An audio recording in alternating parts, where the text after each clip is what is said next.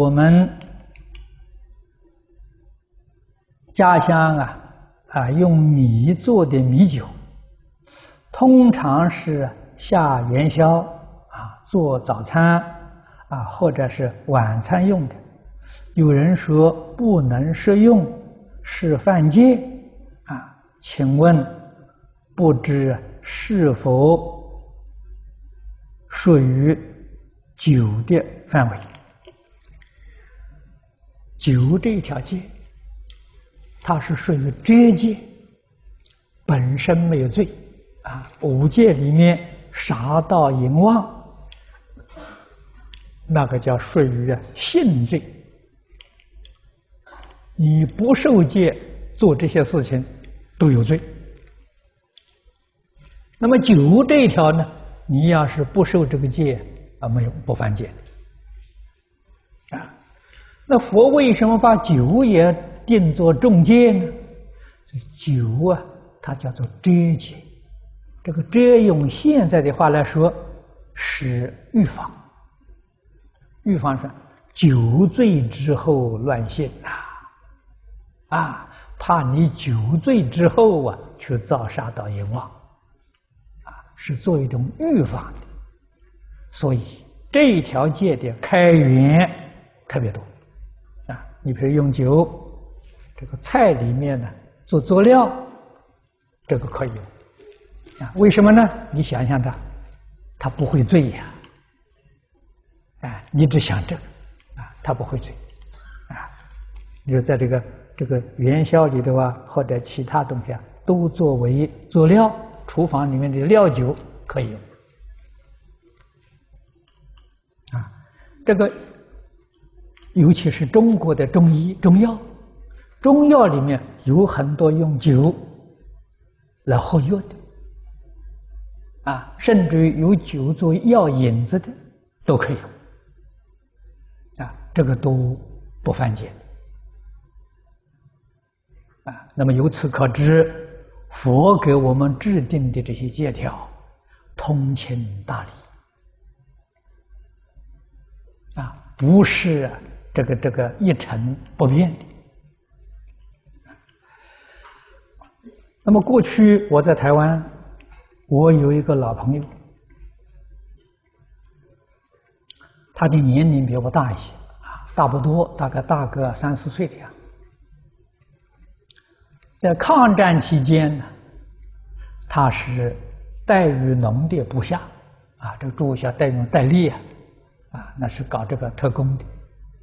对日本人作战的，啊，这个首都沦陷之后啊，他们一直留在南京，啊，做这些情报工作，啊，那么有一次呢，被日本人发现，啊，日本宪兵队追捕他们，啊，那个抓到之后啊，死刑呐，啊，死还不是让你好死，啊。总是想尽方法把你折磨死，啊！那么他们有两个人被发现了，发现之后，他们那时候逃到啊，哎，南京中华门外，中华门南门，啊，到雨花台那个地方有个寺庙，他们跑到寺庙里去，求老和尚救他，啊，老和尚很聪明，把他的头一剃，穿个海青。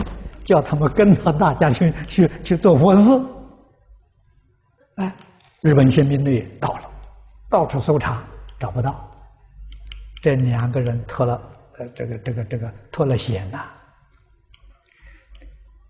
胜利之后，啊，他们几位对这个老和尚救命之恩念念不忘，啊，非常感激。回到南京之后啊。有一天办了一桌丰富的酒席，请老和尚来吃饭，啊，来感谢他。那老和尚一来了，他们这个时候才发现，这和尚吃素的，我们这里又是鲫鱼鸭肉，又是酒，这这怎么办呢？哎，老和尚了不起，老和尚坐下来，没有关系，来照吃。这叫开源啊！这些人对这个老和尚佩服得五体投地，才晓得佛家什么叫大慈大悲。他不是有心，那个心是真诚，真正感激啊！但是疏忽了，不知道出家人吃素啊！老和尚居然的时候没有给没有给他难看，哎，坐下来照吃照陪他们，接受他们的感激，一生不忘记佛法高啊！啊假如你自己要找一些信徒请你喝酒吃肉，那你就犯戒了，那就大错特错了啊！所以这个叫属于开源啊，这个是感化众生啊，可以这么做的啊。这个老和尚不是普通的呃出家人呐啊，这真有德行呐，通情达理。啊，这些呢都可以给我们做参考。啊，酒的开源很多。啊，我在初学佛的时候，那个时候常常到这个这个这个呃华严莲社啊，台湾有个华严莲社，智光老和尚，啊，南亭法师，我们都很熟的。啊，那个时候智老法师七十多岁。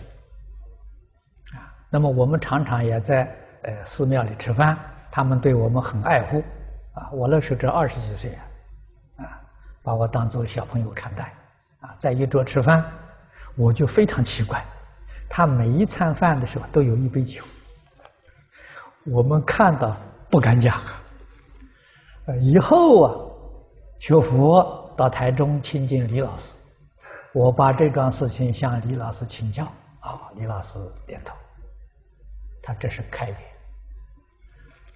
年岁大，身体不好，这个酒啊，能够帮助你血液循环，啊，当做药用，这个可以，我们才明了，啊，这个血液循环不好的话，用这个酒可以帮助，但是。酒最好还请教医生，因为酒的性质不相同。